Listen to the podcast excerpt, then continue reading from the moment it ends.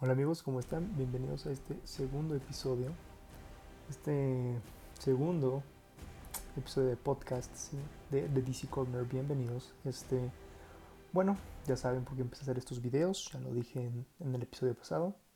Y bueno, este, pero se los recuerdo si son nuevos. Um, pues básicamente este jueves se estrena el Snyder Cut, la aclamada Zack Snyder Justice League. Um, Estoy muy emocionado por eso. Estoy ansioso, la verdad. Y este, estoy, estoy, bueno, estoy bastante emocionado. El punto es que, como saben, pues empecé a ver el DC Film Universe para, pues, como para estar, tenerlo más a la memoria, ¿no? Más fresco. Y pues captar mejor cosas en, en Justice League. Hay personas que ya están llamando esta la trilogía de Snyder, que sería Man of Steel, Batman v Superman y su Justice League. Entonces pues opté por solo ver esas dos porque técnicamente Wonder Woman no, no influye directamente en esta película, ni Aquaman porque va después, ni Shazam, ni esas. Entonces solo vi Man of Steel y Batman v Superman, que es de la que estaremos hablando el día de hoy. Que honestamente es mi película favorita de, del DC Film Universe, del DC Extended Universe. Ya no sé cómo, cómo se le diga ahora, ni siquiera sé si hay una continuidad bien. Pero, bueno, esperemos que se restaure próximamente, ¿no? Pero es mi película favorita, mm, no solo porque es la primera vez que veo a Ben Affleck eh, como Batman, porque los que saben, pues Batman es, es mi personaje favorito, digo, está ahí atrás los que están viendo en Instagram. y este... Y bueno, y la interpretación de Affleck ha sido mi favorita. Es increíble, básicamente es una calca, o sea, está salido del cómic ese hombre. Y, así, pero no solo es por eso, la verdad es porque es la película con la que conecté con este universo. Este, porque como les mencioné cuando vi Man of Steel, ah, como que no me captó tanto, o sea, sí me gustó, porque pues yo siempre he sido mucho más fan de, DC Comics. Pero pues dije como, eh, y cuando salió Batman v Superman, pues también yo estaba como de, ok, sí está padre, pero, o sea, como que yo no, no, estaba tan metido en, en esto del universo de películas que iba a formar DC. Y entonces, este, pues aparece y voy al cine con unos amigos y salgo, pero con la cabeza hecha pedazos. incluso con la versión de cines que ahorita vamos a tocar eso de la versión de cines y la versión Ultimate, la versión extendida. Y, bueno, a, lo mejor no de todas las diferencias porque pues son bastantitas, aunque solo son 30 minutos más, pero incluso en escenas que no, que no agregaron, cambiaron cosas. Entonces no vamos a hablar de todo eso, solamente vamos a, vaya a, mencionar como ciertas diferencias muy chiquitas. Pero bueno, no, no, solo por eso es que es mi película favorita. Simplemente esta película se me hace. Se me hace. Ah, con un peso muy fuerte, ¿no? O sea, desde el inicio era, era arriesgarse. Era un, la segunda película de un universo cinematográfico. Y de la nada es como que, ¡pum! Batman contra Superman. No, no voy a dar las películas individuales vamos a meterlas y de una vez también a la Mujer Maravilla y por qué no un cameo de Aquaman, de Cyborg y de Flash. Como que se sentía la prisa por Warner de alcanzar el universo cinematográfico de Marvel, ¿no? Un, poco. Este... A pesar de eso, yo siento que no es tan apresurado. O sea, piénsenlo, o sea, ya sé, ya sé, no se enojan. Les voy a explicar por qué, a mi parecer, no es una mala idea para una segunda película.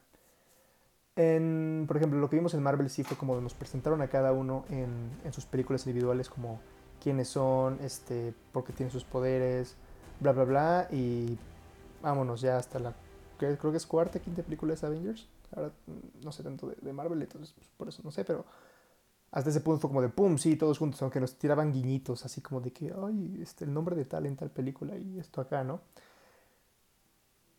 Y realmente, o sea, piénsenlo, no, no, o sea, por ejemplo, en Iron Man jamás se menciona Capitán América, o sea, hasta el final solo vemos lo de Fury diciendo de Iniciativa Vengadores y lo que quieras, pero ah, yo creo que así no funciona un universo realmente compartido. O sea, digo, ahorita, digo, un exitazo y bien por Marvel, pero por ejemplo, yo siempre decía como de, ajá, ¿y por qué no se cruzan con nadie más, no? O sea, ¿qué tantos superiores puede haber en ese momento como para que no ubiques quién es quién? Entonces, este, pues dice, dice, ¿sabes qué? Ya conoces la historia de Batman, o sea, te la voy a meter en tres minutos al principio en la introducción, que es increíble, fotográficamente y todo. Este, los actores que escogen para Thomas y Martha Wayne también se me hacen espectaculares, ambos de The Walking Dead. Este, y que, claro, tenían ah, planeado aparecer en Flashpoint, porque, pues bueno, spoiler alert, pero en el cómic de Flashpoint, uh, el papá, uh, Thomas Wayne, es el que se convierte en Batman y la mamá, Martha Wayne, en el Joker. Entonces, era un cast muy padre. Pero bueno, eso ya lo olvidamos, eso ya desechado. Pero bueno, este, dice, ¿sabes qué? Ya te la conoces, te la he contado mil veces, entonces tres minutos, ¡pum! Muerte de los Wayne, ¡pum! Batman aceptando como la oscuridad, y ¡pum! Vámonos derechito a Batman conoce a Superman. O sea, o se da cuenta que existe en el mundo, ¿no? Que es básicamente en la batalla de, de Metrópolis que tiene lugar en Man of Steel, ¿no? O sea, básicamente estas películas se dan cuenta es termina una y empieza la otra. O sea, realmente yo creo que podrías ver de hilo, digo, obviamente yo lo voy a intentar en algún punto y espero que algunos de ustedes también, pero, o sea, serán ver las dos horas y media o, dos horas que es Man of Steel. Yo me echaría las tres horas de Batman v Superman y luego las cuatro horas de Justice League porque literal es un hilo, o sea, es, es una línea, principio y fin.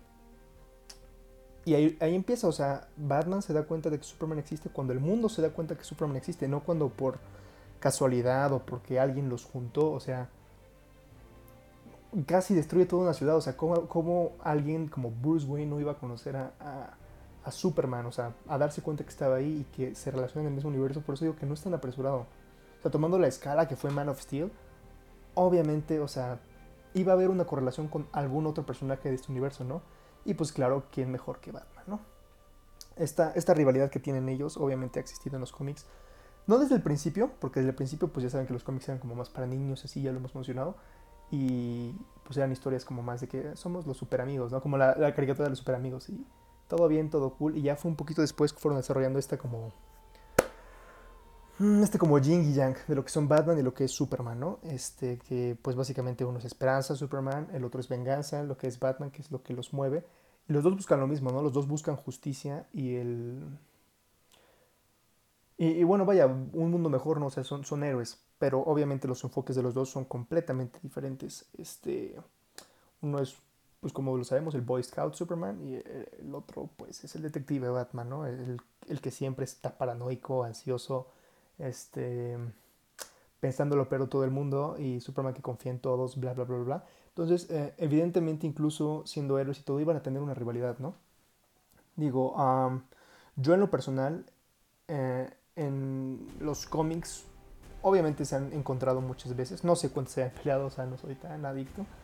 Pero, por ejemplo, yo remarcaría dos. Si tienen el chance y lo pueden leer, léanse Batman Hush. Es mi cómic favorito de todos los tiempos. No sé por qué, pero me encanta ese cómic. Después de hacer una reseña de eso. Este, y ahí hay una pelea donde este, Poison Ivy logra controlar a Superman por algo de Kryptonita, ya saben, bla, bla, bla. Y hay unos golpes. Y los dibujos o sea, te los juro que vale la pena. Y la otra, obviamente, yo creo que más popular y en la que más está basada esta película es en The Dark Knight Returns ah, de Frank Miller, ¿no? Donde también ya vemos a un Bruce Wayne más grande, este, que necesita una armadura para pelear, contra Superman. Y bueno, el outcome ya lo mencionaremos al final, que ya no es un spoiler, o sea, ya han pasado muchísimos años de ese cómic y de esta película, entonces pues ya sabemos quién es victorioso, que es Batman, con esta frase que le dice en el cómic, que en sus momentos más privados quiere que él recuerde que el único hombre que lo venció fue él. Boom, o sea, son frases, uff, uff, uff, uff, uff, uff, uff, miren, qué rico está eso. Pero bueno, este, ya hablando bien de la película, está esta rivalidad, ¿no? De qué hace bien y qué hace mal. Y de hecho en una entrevista a Henry Cavill, o me parece que es en el material extra de la película, dice como, oye, es que esta película no se trata de solo de Batman o de Superman, se trata del mundo en el que viven, del universo en el que viven. O sea, ¿qué pasaría realmente si Batman y Superman se manejaran en nuestro, en nuestro mundo actual, ¿no? Y por eso este, empieza todo este thriller político que vemos a lo mejor mm, los primeros dos tercios de la película en el que pues Superman, aunque ya sabes, o sea que en Man of Steel ya descubrió cuál es su lugar en el mundo y que quiere ayudar y bla bla bla y todo lo que mencionamos en el podcast pasado sigue como de bueno, pero las personas me tienen miedo porque aún así soy diferente y hay personas que me detestan y personas que me aman y no sé qué tan cómodo estoy con eso, ¿no? Y tenemos un Batman mucho más experimentado que dice como de, brother, aquí todos me odian porque pues es, un vigilante, ¿no? O sea, y Batman está como acostumbrado a eso del rechazo, ¿no? Dice aquí, o sea, y es un Batman ya quebrado, 20 años en Gotham, ¿no? Que ya perdió un Robin, que de hecho no, no entendí eso muy bien de Snyder, o sea, me gusta como director, pero no, no capto muchas de sus ideas. O sea, por ejemplo, dice que el Robin que, del traje del que mató el Joker en, este universo es el de Dick Grayson, cuando sabemos que el que muere a manos de Joker es Jason Todd. Entonces, mm, no sé, me gustaría ver un Nightwing. Entonces, como que no me gusta que sea uh, Dick Grayson. Pero bueno, el punto es que es un Batman ya acabado, un Batman ya que ya no tiene fe en la humanidad, que ya no tiene esperanza. Entonces a él le vale, o sea, le vale lo que el ojo público opine de él y eh, es, este, lo dicen en la película, es juez y verdugo, ¿no? O sea, él los marca con esta señal en el pecho para que en la cárcel se los fileten, se los piquen con algo y los maten, ¿no? Porque él ya no soporta que que el mundo siga comportándose así y ya no le interesa como si el mundo está de acuerdo con él o no. Él solo quiere mejorarlo. Entonces, obviamente tenemos estas dos ideologías muy diferentes y lo desarrollan bastante bien. O sea, a pesar de que la película, o sea, sí entiendo que vaya lenta a comparación de una película de superhéroes convencional, como todas las que habíamos visto hasta este punto, sí va lenta, pero está justificado. O sea, a pesar de que es lenta, por ejemplo, no me aburre, no siento que pese, o sea, siento que entiendes porque va por aquí, va por allá, te mencionan eso, te mencionan aquello, como para que entiendas el contexto en el que se están moviendo nuestros personajes. Que claro, es, esto, ¿no? El, la humanidad se acaba de dar cuenta que son cosas muy insignificantes en el universo. Que existen seres como Superman, como Zod, ¿no? Y, entra eh, atrás de todo este plan maestro de la película, el villano principal, entra el ex Luthor de Jesse Eisenberg, ¿no? Que en lo personal a mí me encanta como actor. Ah, de Now You See Me, que creo que en Latinoamérica se llama Los Ilusionistas. Bueno, o al menos en México se llamó Los Ilusionistas. No sé si en sus países les pusieran otro nombre. Este, me encanta esa película, es de mis favoritas. Y ah, ahí participa este brother. Eh, red social, de Facebook, Um, vaya, e, es un actor bastante versátil. El único problema que le veo a este, a este cast es que como que intenta interpretar un Joker. Yo creo que él estaba buscando ese reconocimiento como de, ok, voy a interpretar a un villano de DC. Y esos villanos normalmente ganan Oscars, ¿no? Como los Jokers. Y voy a intentar irme por ahí. Entonces yo no le compro tanto que sea Alex Luthor. O sea, hay muchas personas a las que les gustan y lo ven más jovial. Y, ay, sí que juega básquet y que tiene el pelo largo y, todo eso a mí no me convence porque yo estoy acostumbrado al, al, Justice League, al ex Luthor que vemos en la Liga de la Justicia Animada, uh, incluso en los cómics, incluso en Young Justice, quien haya tenido la oportunidad de ver este, este, vaya, este, esta caricatura, perdón, este, es un ex Luthor más serio, más manipulador, más frío. Um, y este lo siento un tanto como más caracterizado como el Joker. No sé, lo siento más Joker que el Joker de Suicide Squad. O sea, mm, como que, o sea, está padre como villano, pero no es Lex Luthor. ¿Me explico? Incluso yo creo, yo creo que cuando se rapa, ya para el final de eh, la Justice League del 2017, cuando sale con Deathstroke, ahí lo siento más como un Lex Luthor que en toda Batman v Superman. Y fueron como que 5 segundos, una línea de deberíamos formar nuestra propia liga. Y ya, que pues obviamente, y espero que ya no hagamos nada de eso, que a partir de ahora se retome el Snyderverse, pero bueno, X. No se lo compro, pero resulta que este personaje uh, como que entiende las ideologías de los dos. Obviamente Lex Luthor sus motivaciones es odia a Superman. Um, ¿Por qué? Porque desearía ser como él. Esta es una profundidad que, que, vemos más en los cómics. Aquí no se explora tanto, pero en sí odia a Superman. No, no confía en él, uh, no, no lo quiere ser. No sé, lo detesta, entonces quiere que alguien lo mate. Dice, obviamente yo no lo voy a hacer, yo soy débil, pero ¿qué tal alguien como Batman? Entonces los empieza a manipular, ¿no? A, Batman por la parte de toda la culpa que a lo mejor siente por las personas que murieron en Metrópolis, especialmente en como la sección de Wayne Enterprises de Metrópolis, que pierde ahí a, a, una persona llamada Jack, que la verdad yo nunca había escuchado hablar de él, pero se entiende que es cercano a Bruce, como que es su amigo. Y bueno, de Wallace, el, chico que pierde como, o sea, la habilidad de caminar. Este, la madre de araña que encuentra en Metrópolis cuando va en media batalla de Men of Steel. O sea, sabe mover los hilos este Lex Luthor y eso, eso es lo que me gustó, es lo que rescató de este personaje. Sabe mover los hilos, es como de, ok, vamos a irle jalando por aquí, encaminándolo sin que Batman se dé cuenta que Batman es el mejor detective del mundo. Entonces lo, lo hizo bastante bien, o sea, para que no se diera cuenta realmente.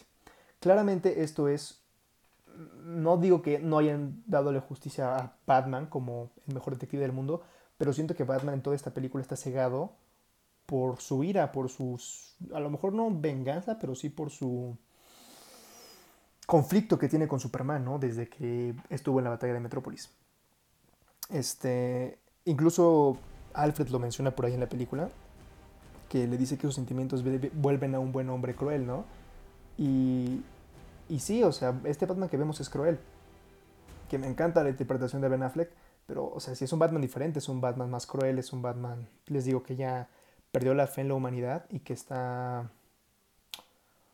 vaya, está, está dispuesto a hacer lo que sea, ¿no? Entonces, con ese enojo está cegado, entonces entiendes por qué no, no capta todo desde el principio. Y por otro lado tenemos cómo maneja a Superman, ¿no? El inicio, o sea, increíble.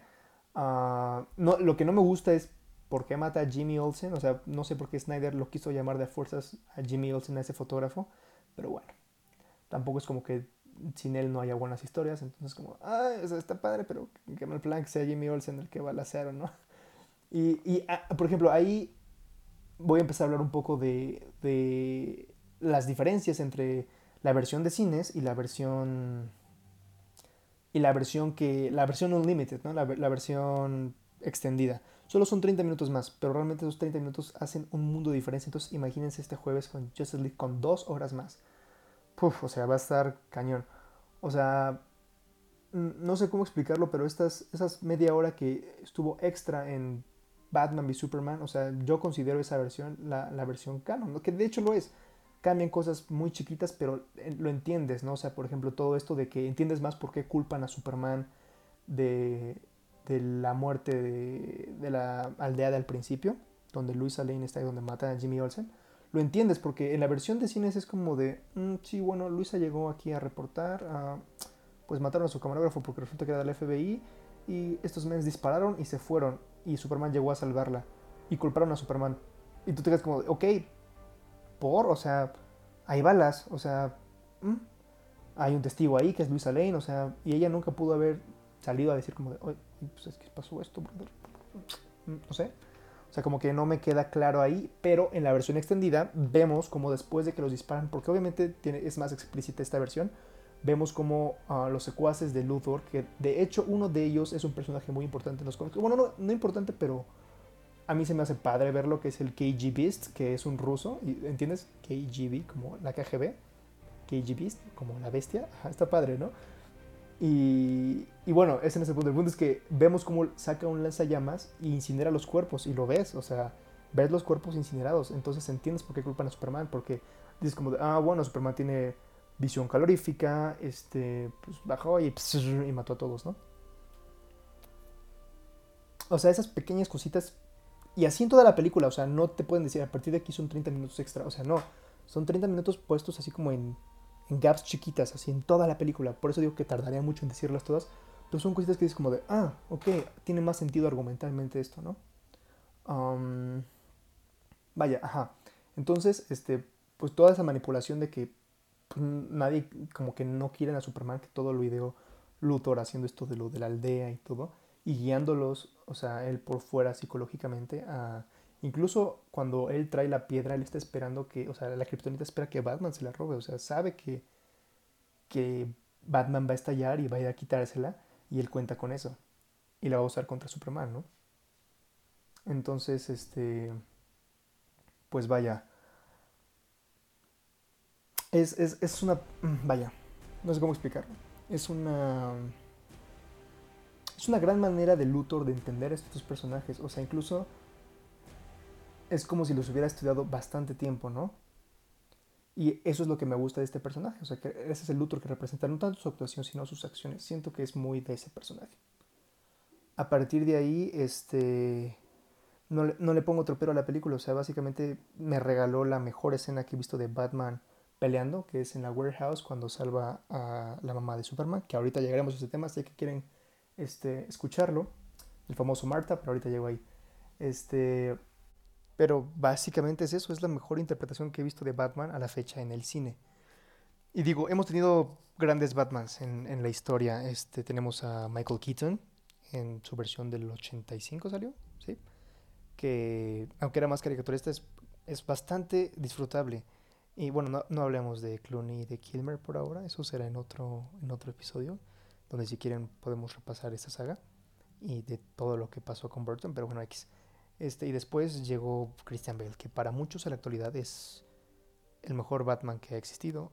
Yo difiero, a mí me gusta más Ben Affleck. Simplemente porque te crees el enojo que trae. O sea, Ben Affleck, vaya, ha, tenido ya experiencia como director para esta película. Este, dirigió Argo, nominada a Mejor Película en, en los Oscars, y la ganó. Entonces venimos con alguien que entiende la interpretación y que aparte es fan del personaje.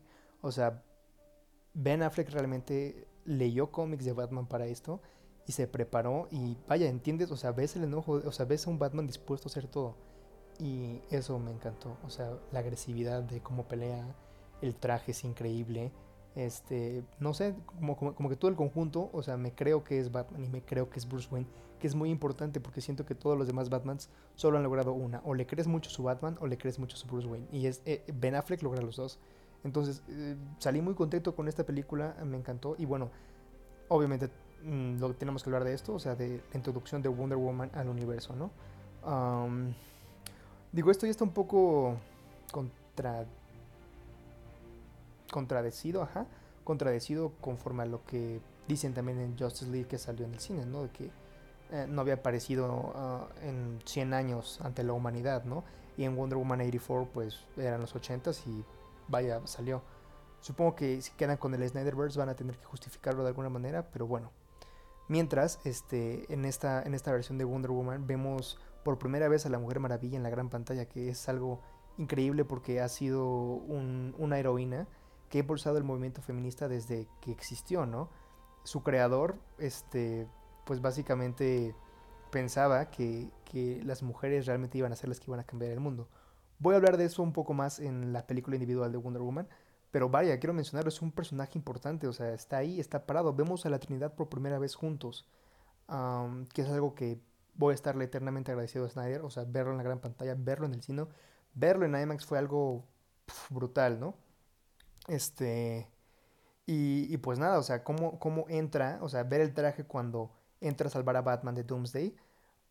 Vaya, es que esa escena, ese, ese riff de guitarra, o sea, ese ya va a ser el, mm, el soundtrack, el, el, tema principal de Wonder Woman por muchos años. Incluso yo creo que en otras películas, después de Gal Gadot, van a seguir usándolo, porque es que ya es irreconocible, o sea, más bien es muy reconocible, o sea, escuchas las tonadas de esa guitarra y dices, ok, uh, Wonder Woman.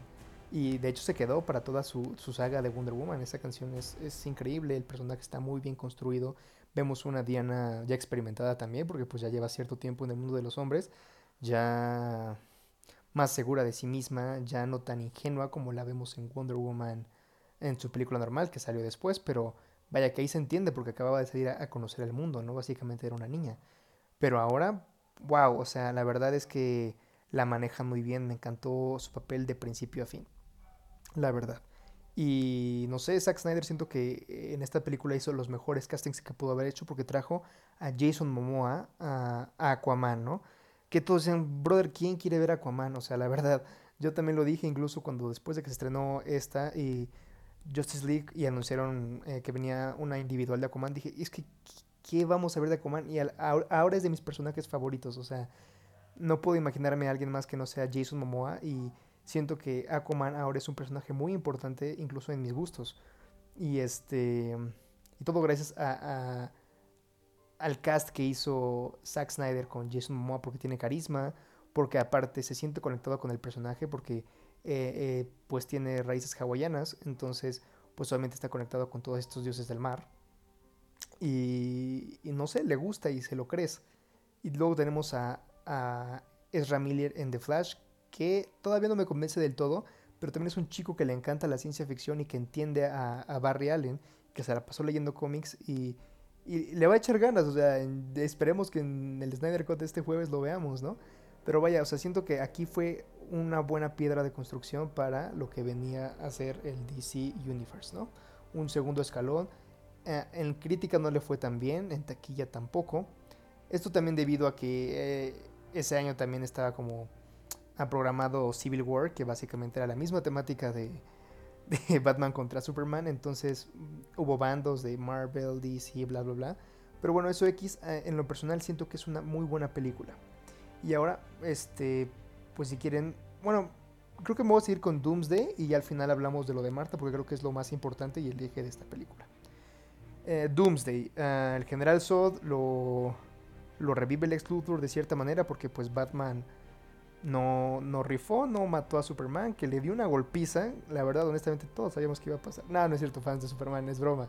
Soy fan de Batman y por eso lo digo, pero vaya, ya está un poco cantado, ¿no? Y, y la verdad es que esa escena de pelea es increíble, o sea, es meramente increíble. O sea, ves a un Superman que ya no sabe qué hacer y que por salvar a su mamá piensa, o sea, lo ves en sus ojos, piensa por un momento matar a Bruce. Y bueno, Bruce obviamente quiere matar a Superman, o sea, él sí lo tiene pensado desde un inicio, ¿no? Pero se ve brutal, o sea, les crees las emociones. lo que le dice Batman de, seguramente tus papás te enseñaron a que tenías un propósito más grande en este mundo y a mí me enseñaron una cosa diferente, que el mundo solo tiene sentido si tú fuerzas para que lo tenga, ¿no? Y es como, oh, Dios mío, o sea, tremenda psicología que le mete eh, Zack Snyder a estos personajes. Em, no sé, simplemente es genial. Les digo, la pelea es digno de ver. O sea, podría ver esa pelea en loop miles de veces y me encanta. El estilo de pelea de, de, Batman también se ve muy marcado y el de Superman. O sea, porque la verdad es que yo creo que le doy más mérito a Batman siempre. Porque si eres Superman, o sea, puede que sí tenga cierto valor y cierta valentía y todo, pero si sabes que nada te puede hacer daño, no vas con miedo a hacer las cosas. Entonces, ¿dónde vences el miedo? Entonces realmente no eres valiente, ¿no? Porque ser valiente es eso, vencer tu miedo. Y Batman iba con el miedo de ir a enfrentarse a un dios y lo hizo.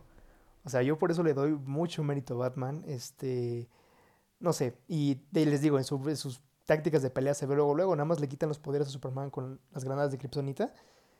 Y le dan una tremenda golpiza porque no sabe pelear y, no, ya no tiene super fuerza, ¿no? Pero bueno, creo que eso se puede armar para un debate próximamente en Instagram que pues estaría bien que participaran y ahí los voy, les voy informando.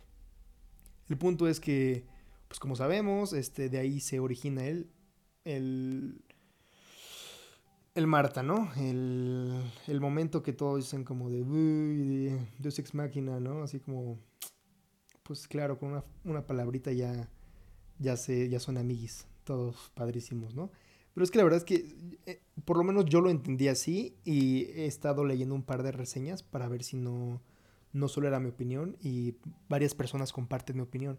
O sea, Bruce deja, o sea, se detiene un segundo porque al escuchar, porque esto es real, o sea, esto no se lo sacó Snyder, o sea, en los cómics sus mamás, las dos se llaman Martas. Eh, y es algo que comparten, ¿no?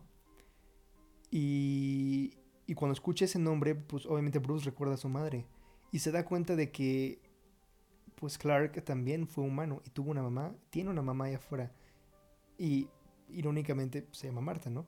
Pero entiende que, que hasta cierto punto Superman fue o es más humano que él mismo.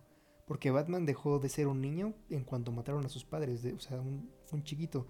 Y a partir de ahí es desconfiar de todos y como no relacionarse con nadie, por lo mismo de su cruzada, ¿no? De ser el caballero oscuro y entiende que Clark Kent pues tuvo una familia, perdió un papá, no solo sus papás este, alienígenas, que pues, supongo que eso lo sabe hasta después, pero sabe que Jonathan Kent está muerto, que se está preocupando por su madre, que tiene a Luisa Lane, que Luisa Lane la verdad no me funciona para nada en esta película, o sea, siento que solo está ahí como de estorbo, pero bueno, eso X. Y eh, que Clark tuvo un trabajo, que, que vaya, que tenía una vida, y entonces da cuenta que era más humano que, él mismo. Entonces, pues no lo mata. O sea, entiende su error y entiende todos los hilos que hubo detrás y no lo mata. O sea, yo creo, yo lo entendí así, no sé ustedes, díganmelo por ahí. Y por eso a mí me funciona la palabra de Marta. o sea, entiendo los memes y dan risa, lo que tú quieras, ¿no?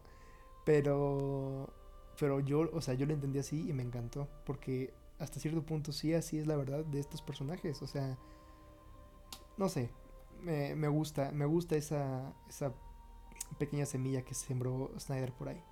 Y bueno, obviamente esto desencadena a que Bruce vaya a salvar a, la mamá de Superman, a Marta, y la escena que les digo que me encanta. Y que obviamente Bruce se proyecta, ¿no? Porque ahora siente que tiene el control y le dice, esta noche Marta no va a morir. O sea, como pensando en su madre, ¿no? O sea, le hace la promesa y lo hace, ¿no? Lo logra. Después les digo, viene Doomsday, aparece Wonder Woman y ahora sí, el, lo final de la película, la muerte de Superman. Siento, siento también que fue como muy argumental, no lo siento tan... Vaya. Yo siento que murió porque estaba Doomsday, o sea, no... No le veo otra relación porque bien, si le hacía daño a la kriptonita le pueden haber dado la lanza a Wonder Woman y que ella lo, lo matara, ¿no? O sea, pudo haber sido así, pero pues no, supongo que también por darle como, como complacer y darle el homenaje al cómic en el que Superman muere a manos de Doomsday, pues es como de, ok, ¿sabes qué? Vamos a hacer esto, ¿no? Que se me hace muy arriesgado, o sea, ser el único, uy, como que, uff, a la película que es como, mm, este, ¿por qué matas a Superman en la segunda película en la que aparece, no? A Henry Cavill, o sea, yo estaba que me llevaba. Pero bueno, funciona porque entendemos que va a ser como la trilogía está con el Snyder Cut, que es cuando va a resurgir Superman, ¿no? Que es, la trilogía de Superman, estas tres películas, o sea, como su nacimiento en Man of Steel, su muerte en Batman y Superman y su resurrección en Justice League. O sea, siento que es un buen arco para Superman. Pero bueno, el punto es que muere, este, y eso impulsa a Batman, ¿no? Él, ¿sabes qué? Vamos a juntar una liga, brother. Vamos a buscar a estos brothers que, que son Aquaman, Flash, Cyborg, y le pide ayuda a la Mujer Maravilla, ¿no? Porque siente que él la regó con Superman y que no la puede regar con ellos, ¿no? Y que ahora tiene más responsabilidad sobre cuidar al planeta porque Superman ya no está. Y sobre, esa, sobre ese eje se va a desarrollar Justice League, ¿no? De hecho, en, uno de los. En el último tráiler que salió hace unos días. Uh, pues Batman lo dice, ¿no? Lo juré sobre su tumba. O sea, tengo que hacer eso, tengo que juntarnos, tengo que encontrarnos. Y vaya, o sea, yo por eso, o sea, siento que El Amanecer de la Justicia es el nombre perfecto. Zack Snyder la rompe ahí, se vuelve uno de mis directores favoritos. no sé, me encanta. Y obviamente, de hecho, en estos días también se va a estrenar una nueva versión de esta película. No le van a cambiar nada, simplemente le van a poner los ratios de como la Snyder Cut, porque se dan cuenta cuando van al cine, para los que no saben, ven la película y ven como un rectángulo, ¿no? Y hay como otro rectángulo negro arriba y otro abajo. Pues dijo Snyder, ¿sabes qué? Vamos a llenar eso también de imagen, como si fuera un IMAX, ¿no? Entonces, va, va, va, me late, ¿por qué? Pues porque quiere y puede, ¿no? Entonces lo hizo. Y el problema es que en las televisiones que nosotros tenemos, pues como son rectángulos o nuestros teléfonos donde la vayan a ver, pues están pensados en ese rectángulo normal, por eso en los trailers y todo ustedes ven como un cuadrado. El punto es que va a sacar una versión así de Batman v Superman, que obviamente si hay un steelbook lo voy a comprar y si no, solo en digital. Y, este, y vaya a llenar esos dos rectángulos de arriba. Y qué es lo que va a pasar con el Snyder Cut. Entonces, el Snyder va a tener unas buenas ideas ahí y ojalá también lo haga con Man of Steel, porque también me encantaría ver un, un ratio más grande de esa, de esa gran película. Y bueno, creo que esa es mi reseña. Eh, les digo, es de mis películas favoritas. Me encanta. Es mi película favorita de Batman. Mi película favorita del DC Extended Universe. Mi Batman favorito. Mi Superman favorito. El, inicio de la Ley de la Justicia.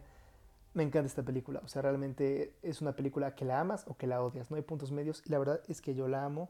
Yo se las recomiendo. Si no la han visto, pues véanla para estar listos para este jueves. Y bueno, eso será todo por mi parte. Nos vemos en la próxima.